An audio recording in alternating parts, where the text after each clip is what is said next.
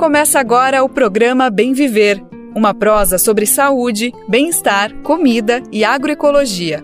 Produção Rádio Brasil de Fato.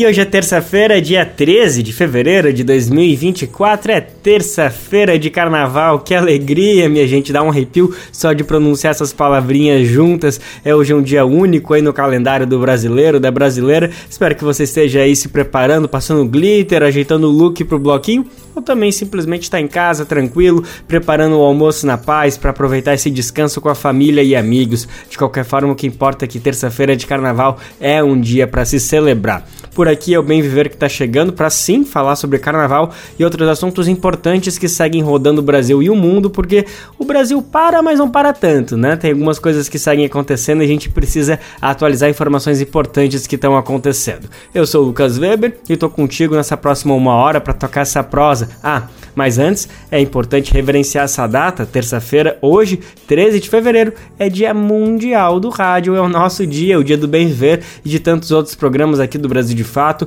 e do Brasil e do mundo, né, que usam o meio do rádio para se comunicar, para entreter, para celebrar também por meio da informação com todo mundo. Vamos falar sobre essa data, mas antes vamos saber dos destaques do programa que a gente preparou para hoje presidente Lula embarca amanhã para Egito e Etiópia. O objetivo da viagem é fortalecer laço com países recém-agregados ao BRICS. No Espírito Santo, o emissário de esgoto ameaça a comunidade pesqueira e região que é patrimônio histórico e ambiental do país. Qual a diferença de educação rural e educação do campo? Vamos entender os debates sobre o tema levantados pelo MST. E sim, vamos falar de carnaval. Ontem teve o último dia de desfile na Sapucaí e hoje saiu o resultado aqui de São Paulo. Além disso, no Recife, segunda-feira foi Noite dos Tambores Silenciosos. Vamos falar sobre tudo isso no programa de hoje. O Bem Viver de hoje está começando e a Sapucaí ainda nem esvaziou. A segunda e última noite de desfile do Rio trouxe seis escolas para desfilarem na passarela. A noite fechou com a escola Viradouro de Niterói, que trouxe como enredo a Roboboy Danguebé, que trouxe a sabedoria africana do século XVIII do Benin. Também teve Vila Isabel, que desfilou também exaltando a ancestralidade vinda de África. Antes teve Portela, fazendo referência a Ana Maria Gonçalves, autora do livro um defeito de cor, que foi um enredo justamente da Portela nesse ano. A Mangueira homenageou Alcione e todo o estado do Maranhão, que é a terra natal da cantora. Teve também Paraíso do Tuiuti, que contou a história do marinheiro João Cândido, o almirante negro, líder da revolta da Chibata em 1910. Além disso, também teve a mocidade cantando sobre o caju. Bom, essas foram as escolas que desfilaram na segunda noite. Na primeira, teve a atual campeã, a Imperatriz Leopoldinense, a Beija-Flor, a Grande Rio, Unidos do Porte de Pedra e Unidos da Tijuca. O resultado sai amanhã, mas hoje as atenções estão concentradas aqui em São Paulo, porque é quando sai o resultado estado. As escolas desfilaram ao longo do final de semana e a apuração começa a partir das 4 horas da tarde. Um destaque sem dúvida é para a maior campeã, a Vai Vai, que trouxe um enredo extremamente politizado e pertinente. O tema foi capítulo 4, versículo 3 da Rua e do Povo, o hip hop, o manifesto paulistano fazendo referência à música do grupo Racionais. Inclusive, alguns integrantes do grupo desfilaram com a agremiação. Mano Brown e Kylie J foram alguns que estiveram lá no AMB desfilando junto com a Vai Vai. Vamos saber um pouquinho mais de como que foi essa noite, como que foi a manifestação da Vai Vai durante o desfile do, do carnaval deste ano. A reportagem de Douglas Matos. Alô, bexiga!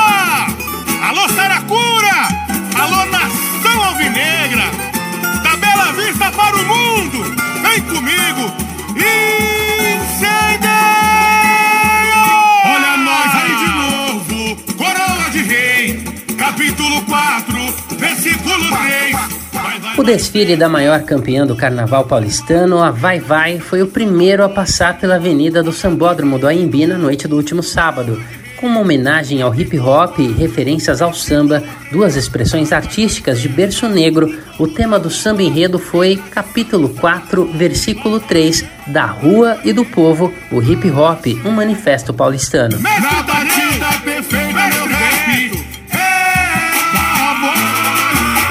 Dos momentos em que o público mais ovacionou de vários foi a entrada da escultura do bandeirante Borba Gato, com luzes que saíam dos pés, imitando chamas de fogo. Na parte de trás do carro alegórico, o lema Fogo nos Racistas. Isso porque em julho de 2021, um grupo de manifestantes ateou fogo em pneus ao redor da estátua que fica na zona sul de São Paulo. O entregador de aplicativo e liderança comunitária Paulo Roberto da Silva Lima, conhecido como Galo, chegou a ser preso pelo incêndio e associação criminosa, além de adulteração de placa de veículo. No AMB, as chamas vieram em forma de luzes vermelhas de LED, com fumaça nos pés da escultura desde o início do desfile. A referência ao fogo nos racistas também estava presente no samba enredo.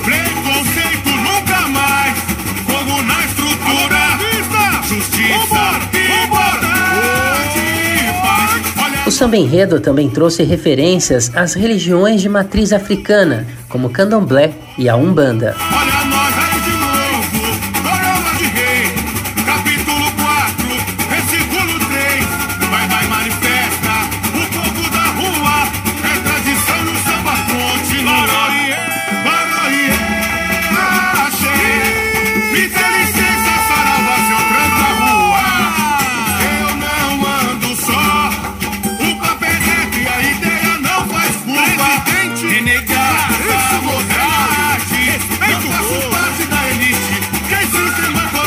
Referência ao hip hop esteve presente em todos os carros, com a escultura gigante de um rapper, frases de músicas famosas, nomes de referência do estilo musical estampados nos carros alegóricos e réplicas de discos Rap é Compromisso do Sabotage e Sobrevivendo no Inferno dos Racionais MCs. É o preto e o branco, a coroa e os ramos de café.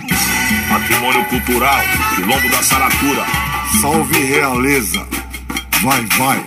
94 anos de luta e liberdade. Vem novamente a disputa, meu povo, a luta. Vai, vai. E falando em Racionais MCs, o desfile contou com a participação de todos os integrantes do grupo: Ed Rock, KLJ, Ice Blue e Mano Brown. O rapper também fez uma referência à música Diário de um Detento, que começa com São Paulo, dia 1 de outubro de 1992, 8 horas da manhã. A canção é considerada um hino dos Racionais e a referência também fez parte do samba enredo. É o Bexiga, é a Bela Vista na área. São Paulo, 10 de fevereiro de 2024. 11 horas da noite. Alô, Bexiga! Alô, Saracura! De São Paulo, da Rádio Brasil de Fato, com reportagem de Carolina Oliveira. Locução: Douglas Matos. Solta o som, alô,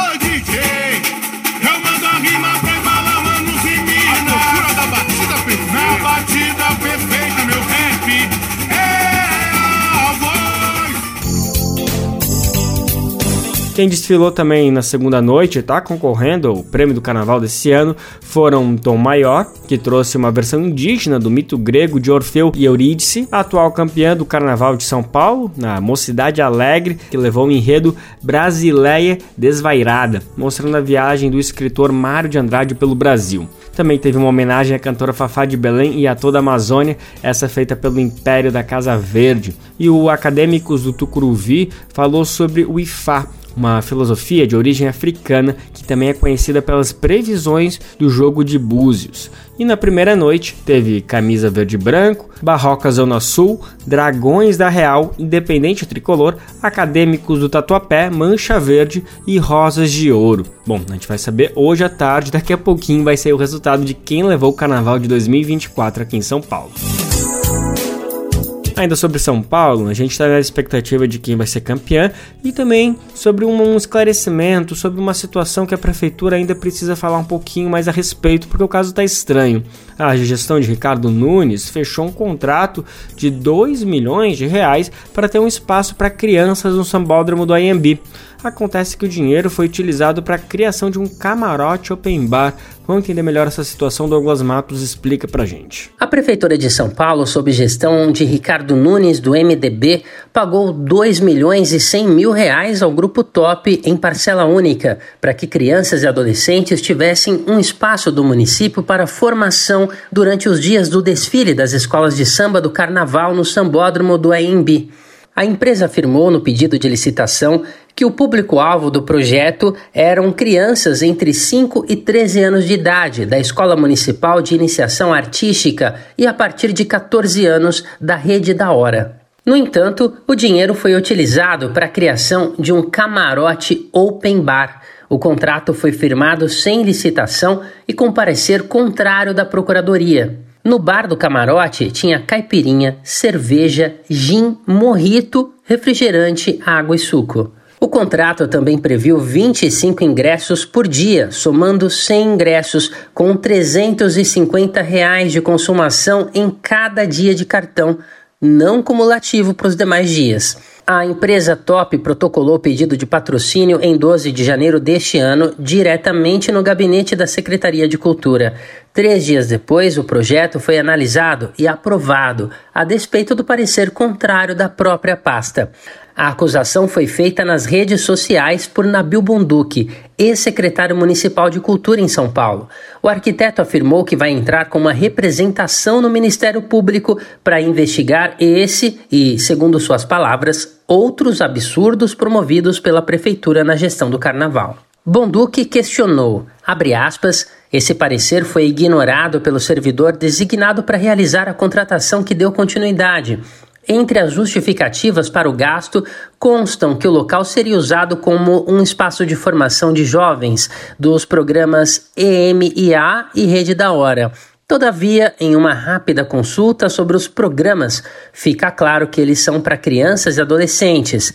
Qual é a necessidade de um camarote open bar para menores de idade? Fecha aspas. Em nota, a Prefeitura de São Paulo, por meio da Secretaria Municipal de Cultura, negou estar pagando camarote com bebidas para jovens e adolescentes. Segundo a pasta, abre aspas, o Camarote da Cultura foi uma iniciativa sociocultural que deu oportunidade para que alunos dos programas de formação pudessem ter a chance de cobrir os ensaios do Carnaval 2024. No evento, os menores de idade foram devidamente identificados e não puderam consumir bebidas alcoólicas. Fecha aspas. De São Paulo, da Rádio Brasil de Fato, com reportagem de Carolina Oliveira. Locução: Douglas Matos.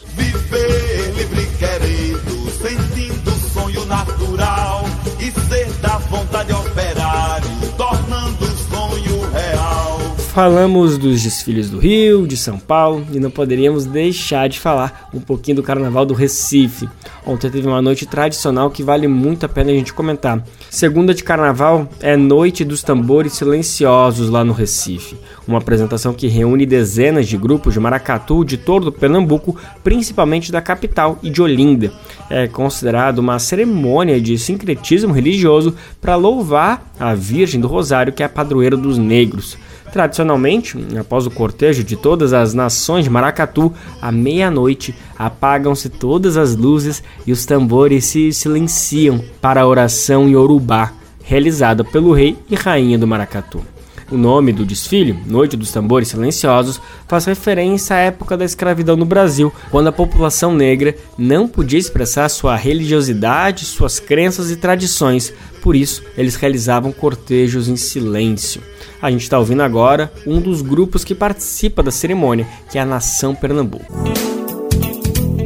Carnaval é um momento de festa, descanso, né? Como a gente estava comentando na abertura do programa, mas também de trabalho para muita gente. Inclusive é o auge para alguns setores do mercado, como é o caso dos ambulantes, que são sem dúvida a parte fundamental do carnaval de rua de todo o Brasil. Não se pode imaginar a festa sem eles, o que não significa, né, que eles são devidamente reconhecidos por esse esforço absurdo que exercem durante os dias de folia, né?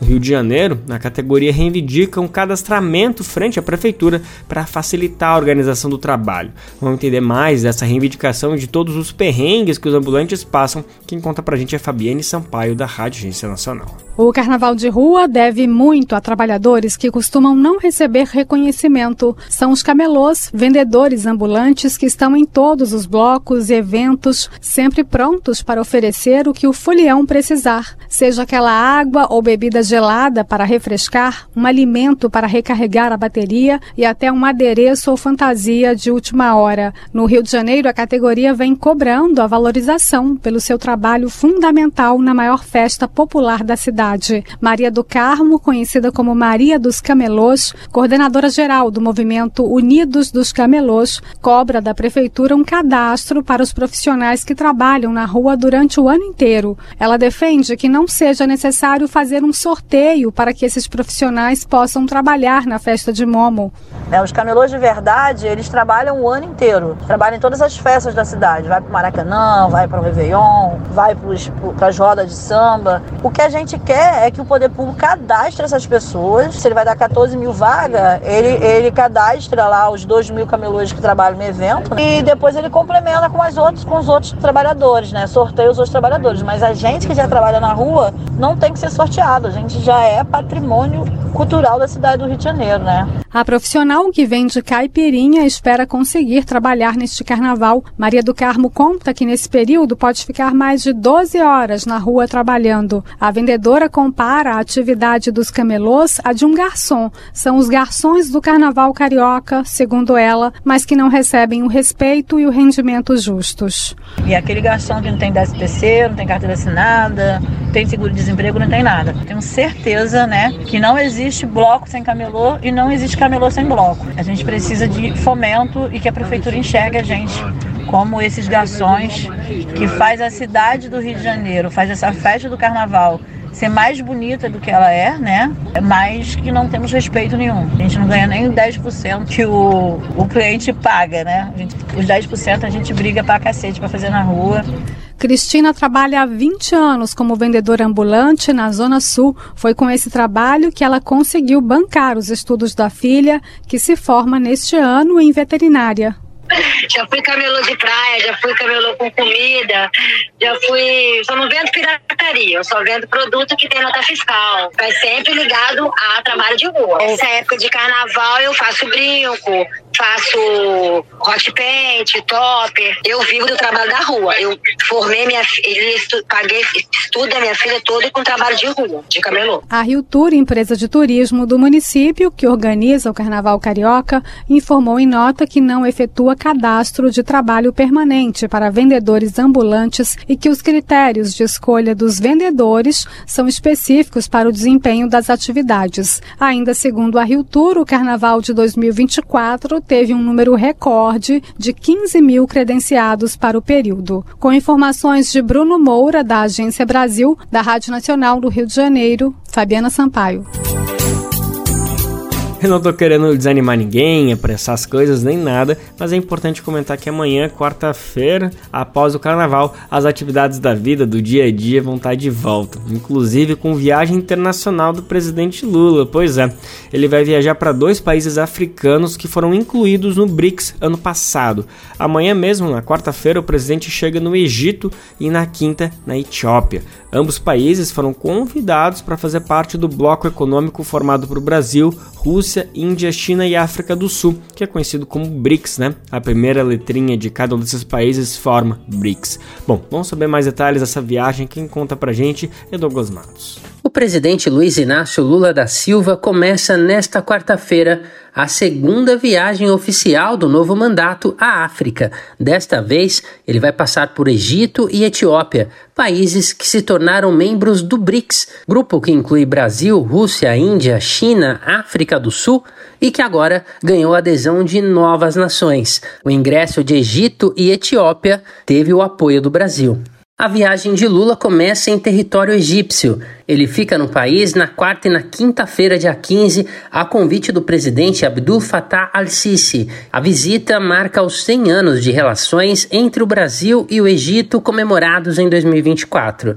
O governo brasileiro tem o objetivo de ampliar relações com os egípcios, país que foi chave nas negociações para a saída de brasileiros que estavam na faixa de Gaza, isso em meio ao conflito na região. O embaixador Carlos Duarte, secretário de África e Oriente Médio do Ministério das Relações Exteriores Brasileiros, no Itamaraty, afirmou, aspas, o Egito é um ator importante na região. Esse diálogo se deu nos mais diversos níveis para conseguir a repatriação dos brasileiros. Essa circunstância tornou a relação ainda mais importante Fecha aspas. Duarte também ressaltou que o país é um dos principais parceiros comerciais do Brasil na África. Abre aspas, é um comércio forte e diversificado, especialmente nos produtos agrícolas. Fecha aspas. A expectativa é de que o governo egípcio aprove em breve novos abatedouros e frigoríficos no Brasil para exportação de carne bovina. Em 2023, o país africano abriu o mercado para diversos produtos brasileiros, como peixes e derivados, carnes de aves, algodão, gelatina e colágeno. Também será discutida a abertura de uma rota aérea entre os dois países, ligando São Paulo ao Cairo. Do Egito, o presidente Lula segue para a Etiópia, onde terá compromissos entre a sexta-feira, dia 16, e o domingo. Na capital etíope, Addis Abeba, Lula vai participar como convidado da cúpula número 37 de chefes de Estado e governo da União Africana, entidade que reúne as 55 nações do continente. Para Duarte, o convite pode ser interpretado como um sinal de prestígio, já que na maior parte das vezes apenas os governantes africanos participam desse evento. De acordo com ele, é um reconhecimento da prioridade que o presidente vem dando à África. Outro ponto importante é a convergência entre o Brasil e as nações africanas nas três prioridades que norteiam a presidência brasileira no G20: o combate à desigualdade e à fome, a sustentabilidade e transição energética e, por fim, a reforma dos organismos internacionais para permitir maior participação dos países em desenvolvimento no sistema de decisões globais. De São Paulo, da Rádio Brasil de Fato, locução Douglas Matos. E por aqui no Brasil, uma preocupação que segue em alta é a dengue. Os casos estão no patamar elevadíssimo em diversas regiões, exigindo cuidados redobrados por parte da população. Já são 62 mortes registradas e mais de 400 mil casos. A vacinação começou no Brasil, só que ela não vai dar conta sozinha de frear essa explosão de casos. No momento, a imunização ainda está sendo setorizada em regiões cruciais por conta da oferta que existe no momento. Foram contemplados, nesse primeiro momento, apenas 315 municípios dos mais de 5 mil que existem pelo país. São 712 mil doses apresentadas no momento. A imunização começou pelas crianças de 10 e 11 anos, faixa etária com maior índice de hospitalização por dengue dentro do público-alvo da vacina, que é de 10 a 14 anos. Depois do Distrito Federal, que iniciou a vacinação ainda na semana passada, Goiás vai começar na quinta-feira em 51 municípios. No DF, mais de 800 crianças foram vacinadas, isso só no domingo. No total, em três dias, 7,8 mil jovens foram protegidos. No momento, o DF registra quase 50 mil casos de dengue, com 10 mortes. É a unidade da federação com maior incidência da doença no país, com 1.700 casos para cada 100 mil habitantes. 1.700 casos para cada 100 mil habitantes. As informações são da Agência Brasil e a gente vai seguir com eles para saber algumas dicas práticas que todo mundo pode aderir para conter esse crescimento da doença. E sim, o tipo de repelente faz diferença. Ana Lúcia Caldas conta pra gente. É importante escolher o repelente adequado para evitar o Aedes aegypti, mosquito que transmite a dengue, zika e chikungunya. De acordo com a Anvisa, a Agência Nacional de Vigilância Sanitária, apenas os produtos de aplicação na pele e os de uso no ambiente possuem eficiência comprovada.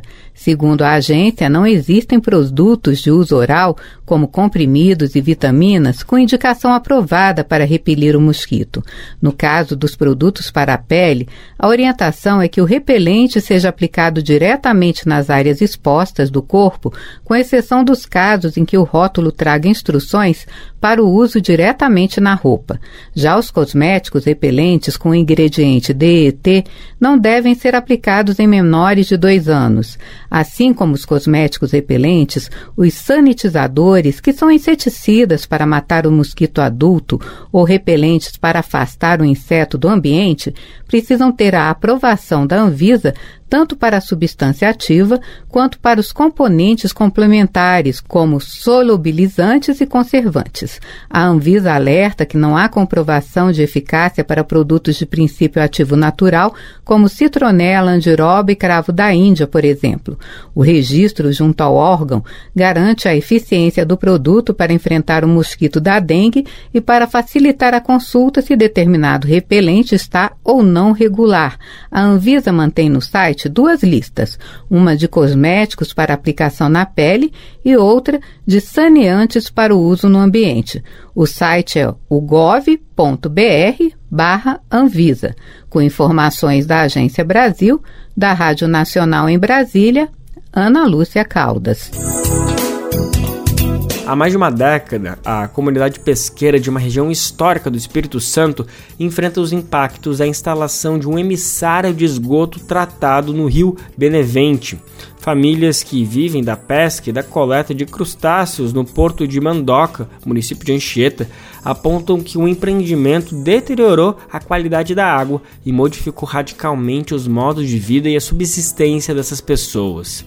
O local é histórico, há registros de atividade pré-colombiana, ou seja, antes mesmo da chegada dos portugueses por aqui, da formação do império, povos ancestrais já habitavam e utilizavam esse território. Moradores ouvidos pelo Brasil de fato, em condição de anonimato, porque temiam represárias caso o nome deles fosse divulgado, comentaram que os caranguejos diminuíram muito a oferta, a qualidade, a disponibilidade no local, e os peixes ninguém tem coragem de pescar mais ali.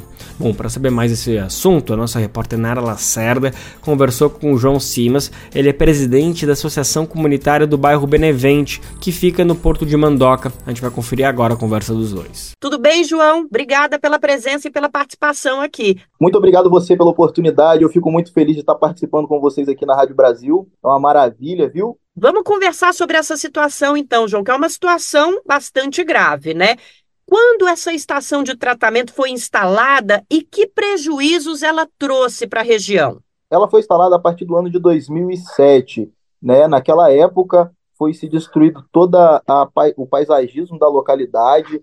Né? Os pescadores dizem que está assim sumindo né, mariscos, peixes. Também houve assim uma, uma grande destruição da vegetação que tinha na localidade, o local de lazer, a gente não sabe nem se a parte cultural também foi destruída, existente na localidade na então época. João, quer dizer que no local, então, era um local, além de um local de pesca e de produção econômica, subsistência para a população da região, era um local também de lazer. E esse emissário de esgoto, então, ele foi colocado exatamente nessa região que era usada também para o lazer da comunidade, além é, das atividades econômicas? Isso, isso. Foi colocado sim. Na época não houve nem audiência pública, né? A população não pôde nem opinar naquilo que ia ser feito naquela localidade de grande potencial turístico para a região. Né? Região que hoje né, é, é vista como socio, socioeconomicamente né, desfavorecida, né, e tais né, influências da CESAM ali na localidade trouxe muitos prejuízos, né? Para a cultura, a região ali né, foi totalmente destruída, a gente poderia ter naquela localidade né, uma área turística com tablado para poder as pessoas estarem indo, também a questão do sítio arqueológico, né, que deveria ter sido investigado pela prefeitura, também tombado né, em apoio entre prefeitura e IFAM, e hoje foi tombado entre parceria do IFAM e associação. Ou seja, a prefeitura deixou de tomar o papel dela e a gente temos que assumir o papel de órgão administrativo, uma vez que a prefeitura não vem atendendo com responsabilidade aquilo que ela deveria estar atendendo. Então é muito difícil para a organização da sociedade civil viver no município, né, é, é onde a gente tem que estar assumindo diversos aspectos é, do, da comunidade, né, para conseguir valorizar e proteger tais empreendimentos e, e localidades é, que antes é, eram tidas como importantes e hoje é, é, estão simplesmente sendo degradadas de forma horrível. Para a gente fazer um resumo, então, dessa situação que o João está trazendo para a gente, nesse local o Porto do Mandoca, na cidade de Anchieta, no Espírito Santo, nós temos uma comunidade pesqueira que não é uma comunidade pesqueira que nasceu ontem, é uma comunidade pesqueira que data é, de é, momentos ancestrais da existência do Brasil, porque já havia a atividade indígena de pesca na região e há resquícios arqueológicos dessa atividade. Além do fato de que é óbvio que a atividade da pesca, a atividade da catação né, de mariscos continuou existindo depois do período colonial, porque o local realmente é um local é, de muita biodiversidade. Sempre houve, então, pelo que a gente percebe na fala do João, nos documentos do IFAM, em outras documentações históricas da região, essa conexão entre a comunidade local, a natureza e a subsistência, mas a su subsistência sustentável, né? E não simplesmente exploratória. João, eu queria conversar um pouquinho com você é, sobre as condições hoje lá no local. Por quê? É, a Companhia de Saneamento do Espírito Santo, a CESAM, é, cita em relatórios que o nível de tratamento ali da água que é despejado na região é um nível muito bom, né? E que está de acordo hoje, inclusive com índices que são é, é, determinados pelo CONAMA, o nosso Conselho é, de Meio Ambiente. Mas qual é a situação visual? Porque uma coisa é uma entidade colocar num relatório que fez estudos e que aquilo ali está contento, que está muito bom. Mas a gente sabe que a percepção da população, principalmente marisqueiros e marisqueiras, pescadores e pescadoras, é muito importante também. Qual que é a situação no momento lá? Há mau cheiro, a diferença na coloração da água, o despejo desse esgoto, mesmo que tratado, está muito próximo das margens? O que é que vocês enxergam quando chegam lá? É muito importante você dizer isso, porque a, a localidade, ela era uma localidade tida como bela, hoje está totalmente degradada, né? É, houve sim muita mudança na coloração, e também é importante dizer que a própria Cezan é quem faz o exame da água é, não é uma empresa terceirizada. E aí vem aquela situação onde a gente não tem aquela segurança. Teve um município como a Serra. Esse município contratou uma empresa terceirizada e descobriu que a empresa não estava seguindo em nenhuma das ETES é, o padrão compreendido como é, ideal pelo CONAMA. Então entra aquela questão: será que a CESAM estaria fazendo o correto ou será que a CESAM estaria descumprindo a regulamentação? Né? A gente não pode afirmar porque eu estaria sendo né, é, impetuoso, mas a gente entende é, a importância de ser, haver, sempre, haver sempre dúvidas, porque é importante é, dentro da sociedade da Constituição haver questionamentos para que nós é, consigamos né, alcançar sempre o melhor serviço público possível para a população que dele depende. Né? E esse problema vem trazendo prejuízo sempre para é, as minorias, né? como a localidade, é, como você mesmo disse anteriormente, a localidade é ponto de apoio para as famílias tradicionais, que passam de pai para filho essa, essa cultura e que hoje é, está ali sendo degradada através daquele emissário que ali não deveria estar. Seria necessário que houvesse também uma análise independente de outros órgãos, até para confirmar essa informação que a CESAM traz sobre o tratamento do esgoto. É por aí, João? Isso, isso, porque aí a gente né, não teria essa dúvida que estamos tendo agora. Uma vez que a água é escura, tem um cheiro muito forte e a Cesam não está cumprindo as condicionantes. Formação de espuma, lá na, na, condicionante diz que não deve haver, mas a gente vê essa formação de espuma nitidamente. E aí fica aquela dúvida: o que está acontecendo? O que está acontecendo com os órgãos de fiscalização que não fazem nada? Será que a Cesam hoje tem poder infinito e pode fazer tudo por ela ser parte do governo do Estado? É uma dúvida que paira no coração de muitos e que em breve descobriremos, com certeza, viu? João, para a gente finalizar, existe essa demanda, que é uma demanda genuína da comunidade, de que haja uma análise independente dessa água, mas eu acredito também que vocês tenham outras demandas que, inclusive, já foram apresentadas para a CESAM. O exemplo é que vocês tiveram em 2023, no mês de outubro, uma reunião com a CESAM para apresentar a situação dos trabalhadores da cata do marisco e da pescaria. Essa reunião foi realizada, a CESAM indicou que iria trazer uma resposta alguns meses depois, trouxe essa resposta. Eu queria que você falasse um pouquinho sobre quais são as outras demandas? É recuperação da área, compensação para os pescadores e pescadoras que perderam os modos de vida, até a, comp a, compensação financeira. Quais são as demandas que vocês apresentam neste momento para que esse problema deixe de existir e para que essa prática tradicional é, consiga ter novamente a importância e o poder que ela tinha para a população, né? Olha, é muito importante você dizer isso, viu? Porque você imagina, os pescadores estavam ali, a Cezanne chega e aí eles tomam aquilo que era tido como vida para eles. A gente vê eles dizer: olha, antes tínhamos condição de sobreviver disso, hoje já não podemos mais. E aí você imagina como isso é possível? As grandes empresas deveriam ter esse olhar social, de entender que a cultura deve ser preservada e que a dignidade das pessoas também. Como que eu tiro é, a forma de sustento de uma pessoa e não procuro reparar tal complexidade, tal prejuízo. É muito triste, é totalmente descabido. Nós tivemos reunião, inclusive teve presente o deputado Gandini, que é presidente da Comissão de Meio Ambiente da ALES, da Assembleia Legislativa do Estado do Espírito Santo, que até hoje não, não, não é, tomou providências no assunto por falta de coro nas reuniões da Comissão de Meio Ambiente da Assembleia Legislativa. E aí vem essa situação né, que vem trazendo prejuízo para muitos e que a gente tem que ter uma cessação desse problema e que a CESAM ela assuma a responsabilidade do problema geral que ela criou e resolva né, com os pescadores, com a organização da sociedade civil, que o IEMA discuta novas condicionantes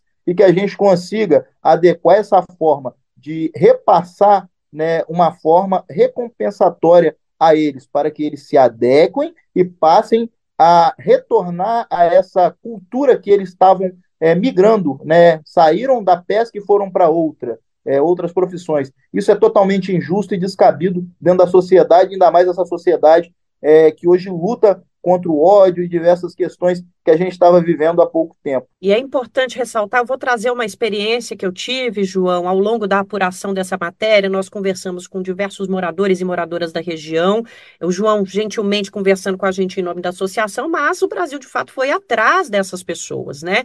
É, e nós ouvimos muito, principalmente dos trabalhadores e trabalhadoras mais velhos e mais velhas, é, que não é nem uma mudança de profissão, é uma impossibilidade de se manter, porque muita gente tem o privilégio de poder mudar de prática, poder mudar de profissão, os mais jovens, as mais jovens. Mas para quem vive da cata do marisco, por exemplo, há mais de 50 anos, né, João? Essa mudança de profissão não é viável. O que a gente tem que fazer é garantir o modo de vida e a subsistência dessa população. João, para essa história é, melhorar, Precisaria, então, pelo que eu estou entendendo, a retirada total desse emissário ali daquela região, que poderia ser inclusive uma região turística e de preservação de patrimônio histórico, e levar para outro lugar? É, essa é uma demanda de vocês, a retirada da, daquilo ali da região? Isso sim, é uma demanda, é uma demanda digna, até porque a localidade é histórica, é o Porto do Mandoca, ele data aí né, o século XIX, né, já foi cartão postal de Álvaro Conde, que na época, a pedido de Dom Elvésio, veio até o município e passou um bom tempo aqui retratando as paisagens importantes, o Mandoca estava lá. Então hoje a gente não pode pegar uma localidade dessa, que no passado servia de caeira para construção civil, né, que fazia cal, né, que era usado nas construções coloniais, sendo destruído da forma que está. Né, e também base de apoio aos pescadores. A gente tem que revitalizar ali, porque isso vai estimular o empreendedorismo da região e vai fortalecer a nossa cultura que está se perdendo por, por essa gestão negligente nesse aspecto cultural. É, nós estamos falando de uma região que atua na pesca e na cata do marisco há séculos, como a gente disse no começo da nossa entrevista, na introdução da nossa entrevista, e esse modo de vida que perdurou por séculos foi um modo de vida colocado em prática por indígenas, depois por sociedades coloniais, depois no Brasil moderno, é, pelas nossas pequenas comunidades tradicionais até 10 anos atrás, e esse modo de vida centenário foi modificado por um simples encanamento de despejo de esgoto na região, que ainda que tratado, é, gera muitas desconfianças, porque a população relata a perda do pescado, a diminuição é, do, dos mariscos, é, o impacto no desenvolvimento dessa biodiversidade e o impacto econômico e social gigantesco. Lá no brasildefato.com.br você encontra a matéria em texto sobre essa história. A gente levantou depoimentos, trouxemos também a resposta dos órgãos responsáveis, especialmente a CESAM, e você tem mais informações sobre esse assunto lá no brasildefato.com.br para entender melhor essa situação. Aqui na Rádio Brasil de Fato, a gente encerra a nossa entrevista agradecendo imensamente o João por ter é, nos contado essa história e trazido esse drama é, que a população vem vivendo ali há mais de 10 anos. João, obrigada, viu? Obrigado vocês aí, viu? E a gente fica aqui de coração, né? Muito grato por toda essa oportunidade que vocês têm nos dado e também, né, pela atenção que o nosso bairro tem merecido com o Brasil de fato. Muito obrigado. Tchau. Tamo junto. Obrigada a você também que ficou com a gente, ouviu a nossa conversa, os nossos ouvintes, as nossas ouvintes.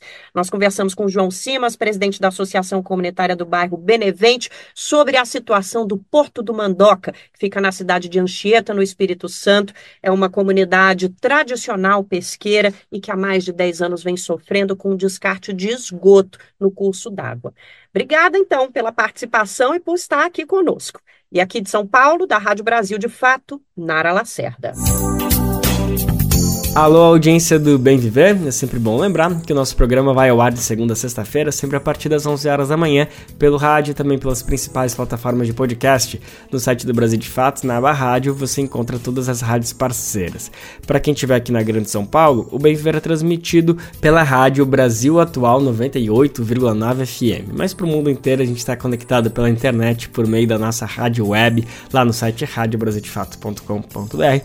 E é sempre bom lembrar que o nosso programa fica salvo no nosso site e em todas as plataformas de podcast possíveis, Spotify, Deezer, iTunes, Google Podcast, você encontra todos os dias a edição fresquinha do nosso programa. Vamos falar sobre educação. É um tema que sempre foi uma área prioritária de atuação do MST. Desde a origem do movimento, ele sempre desenvolveu processos educativos e incluiu como prioridade a luta pela universalização do direito à escola pública de qualidade da infância e à universidade também. As escolas do campo são exemplos dessa luta. O Brasil de Fato do Ceará conversou com Maria de Jesus, ela é dirigente estadual do MST no estado pelo setor da educação. A gente vai saber um pouquinho mais sobre os desafios que o MST vem planteando para a educação no campo agora nesses próximos anos, na conversa que Maria de Jesus teve com a repórter do Brasil de Fato Ceará, Aline Oliveira. Primeiro, a gente gostaria que você falasse um pouquinho do conceito do que é educação do campo e o que a diferencia da educação convencional.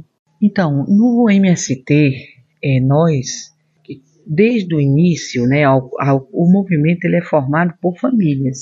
Então, desde o nosso primeiro grande acampamento na Encruzilhada Natalina, houve uma participação das famílias junto à direção do acampamento para organizar a educação.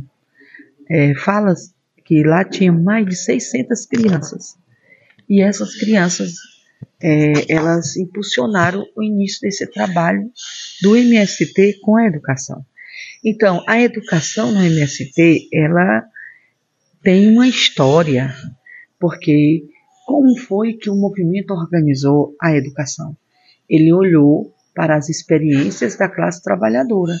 Como foi organizada a educação na Comuna de Paris? Como foi organizada na Revolução Russa? Como foi organizada em Cuba? Como foi organizada aqui no nosso, é, no nossos países da América Latina, a, com a pedagogia do oprimido de Paulo Freire, a educação popular? Então, a partir daí, o nosso movimento iniciou e nas primeiras escolas nossas, nós trabalhamos com os temas geradores. Então, só que em 97, o MST realiza o seu primeiro encontro nacional dos educadores e educadoras da reforma agrária. E qual era o objetivo deste encontro?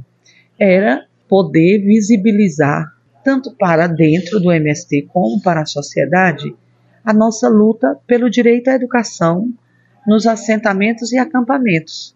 E deste encontro, como nós tivemos o apoio da CNBB, do Unicef, né, da Unesco, houve uma problematização que o MST não deveria se limitar nesse trabalho só com os assentamentos e acampamentos, que nós também deveríamos buscar uma aliança com outras organizações que também lutavam pelo direito à educação.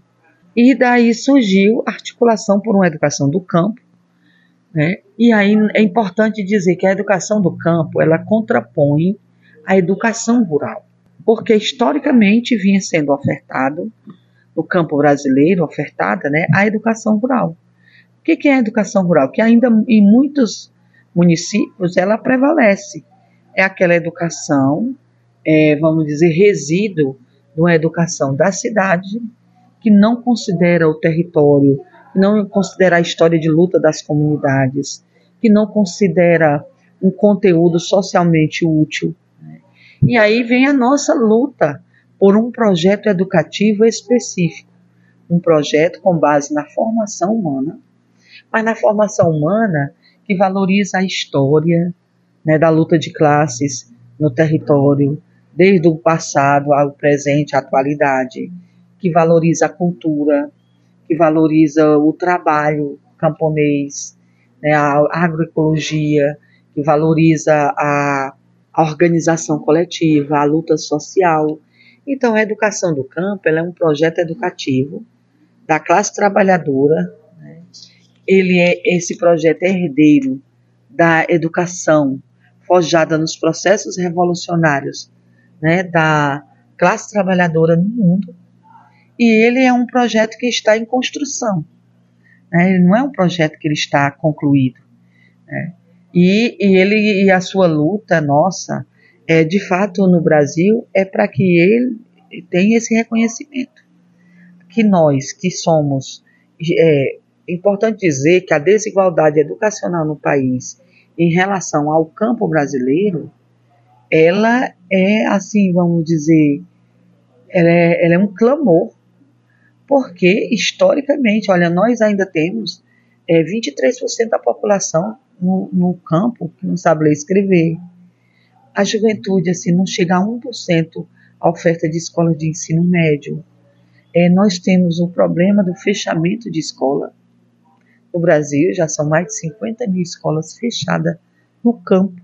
Isso é uma forma de negação do nosso direito à educação então, a luta por uma educação do campo é uma luta de resistência, é uma luta por um direito à educação pública de qualidade e é uma luta também pelo reconhecimento de uma escola referenciada no projeto de campo da classe trabalhadora camponesa do nosso país. No caso do MST, no nosso projeto de reforma agrária popular e na plataforma da Via Campesina. Certo, Jesus, mas assim, é, o termo educação do campo, ele foi então é, é, pensado pela, por alguns movimentos, não somente o MST, é isso? Sim, na articulação, e foi um grande diálogo.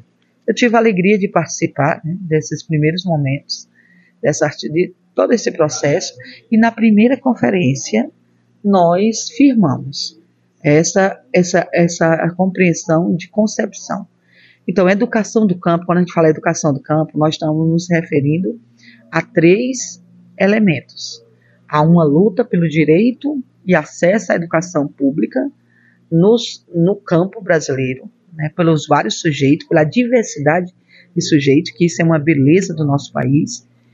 Ao mesmo tempo, estamos afirmando uma concepção de educação, uma educação vinculada né, à, à formação humana mais vinculada principalmente ao projeto de campo, né?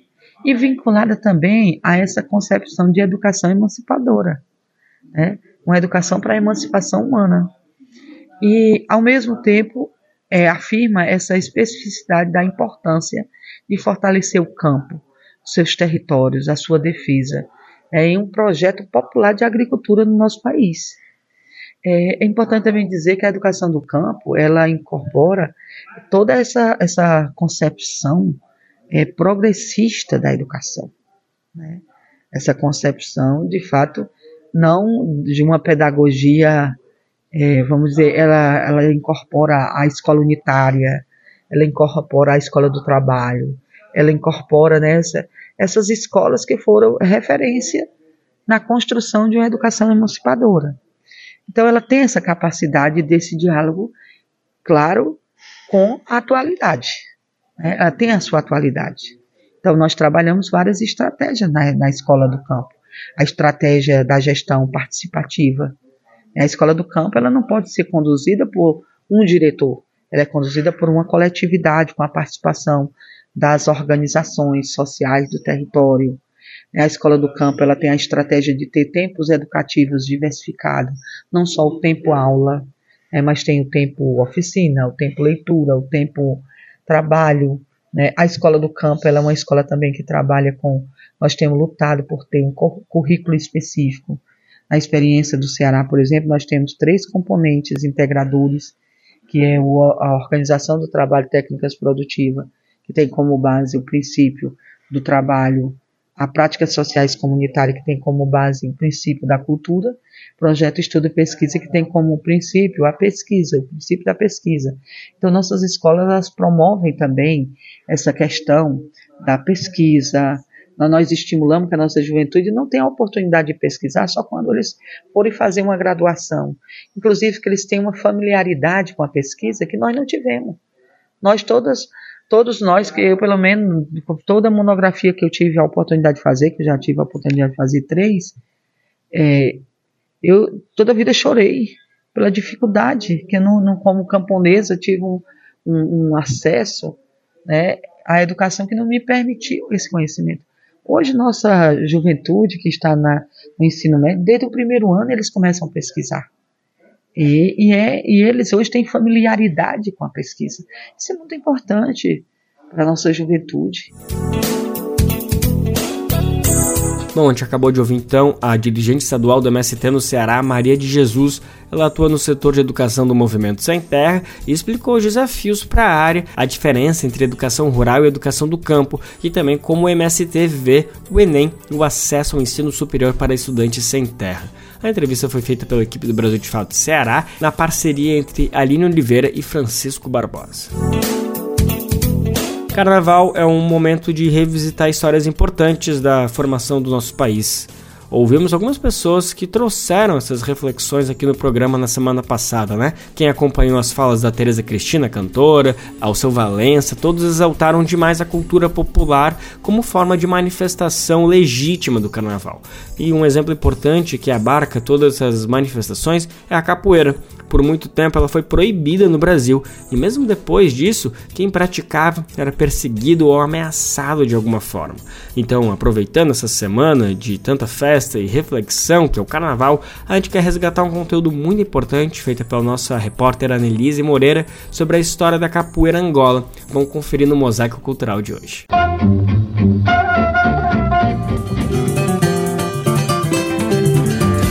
Mosaico Cultural, uma produção Rádio Agência Brasil de Fato. Nesse mundo camará, mas não há, mas não há, mas não há quem me mande eu só sei obedecer. Se mandar, se mandar São Bento Grande. É de Angola, é de Angola, é de Angola. Ao som do birimbau, de pandeiros e atabaques, os dois capoeiristas se cumprimentam ao som de cantorias e palmas.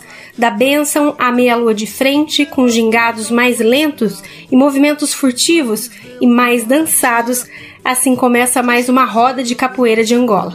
É de Angola, é de Angola, é de Angola. De Angola, de Angola, de Angola. Há 32 anos, o grupo Semente do Jogo de Angola luta para disseminar a capoeira como uma prática de resistência, de fortalecimento e disseminação da cultura negra Jorge Egídio dos Santos, o mestre Jogo de Dentro, criou o grupo seguindo o discípulo de mestre Pastinha, o pai da capoeira de Angola no Brasil. Eu já tinha visto várias rodas, vários mestres, mas quando eu conheci o mestre Pequeno foi ali que eu descobri mesmo que era capoeira, mesmo que era o que eu queria. Quando ele entrava na roda, ele, ele transmitia através do jogo né, é, a paz, a tranquilidade, né, a confiança, o respeito e a humildade também. Esse depoimento do mestre Jogo de Dentro foi feito em um documentário produzido pelo grupo em 2004. O Semente do Jogo de Angola possui núcleos nos estados da Bahia, São Paulo, Minas Gerais, Santa Catarina, Distrito Federal e também países como Itália, Canadá, Nova Zelândia, Japão e Israel. O contramestre Alain Amaro dos Santos, mais conhecido como Alan Zaz, é discípulo do mestre Jogo de Dentro e responsável por um dos dois núcleos do Semente na capital paulista.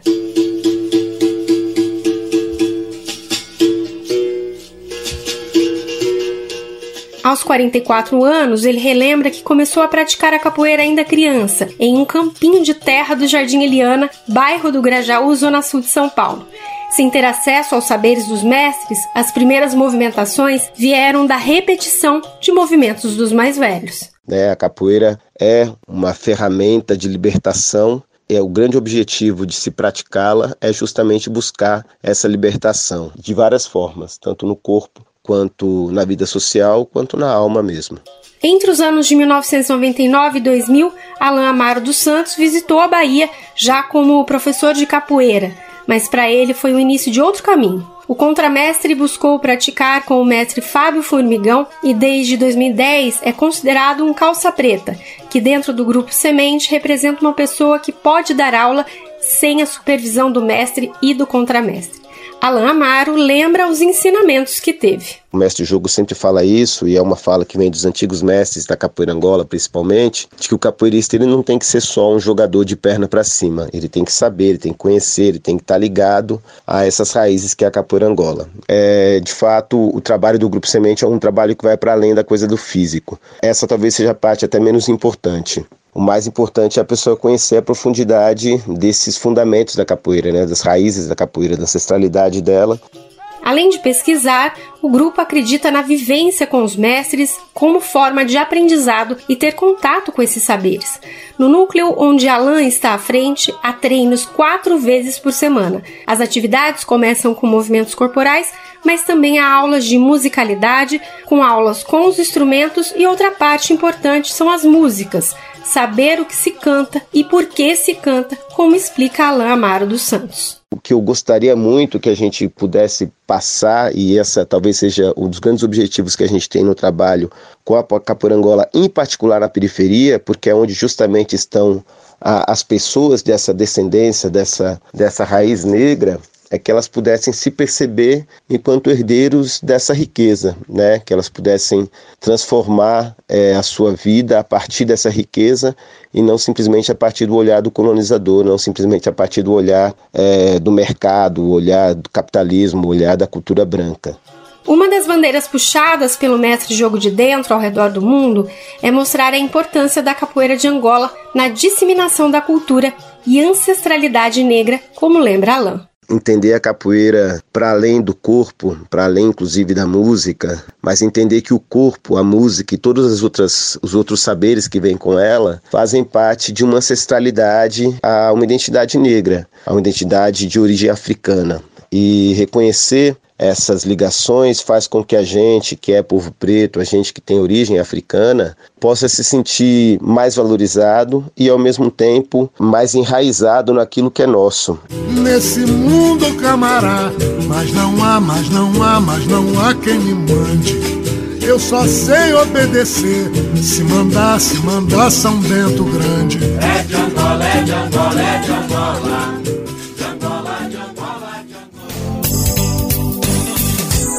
E não poderíamos encerrar o programa de hoje sem falar dessa data, Dia Mundial do Rádio. É para celebrar mesmo, afinal, poucas coisas nesse mundo foram dadas como mortas, como foi o caso do rádio, né?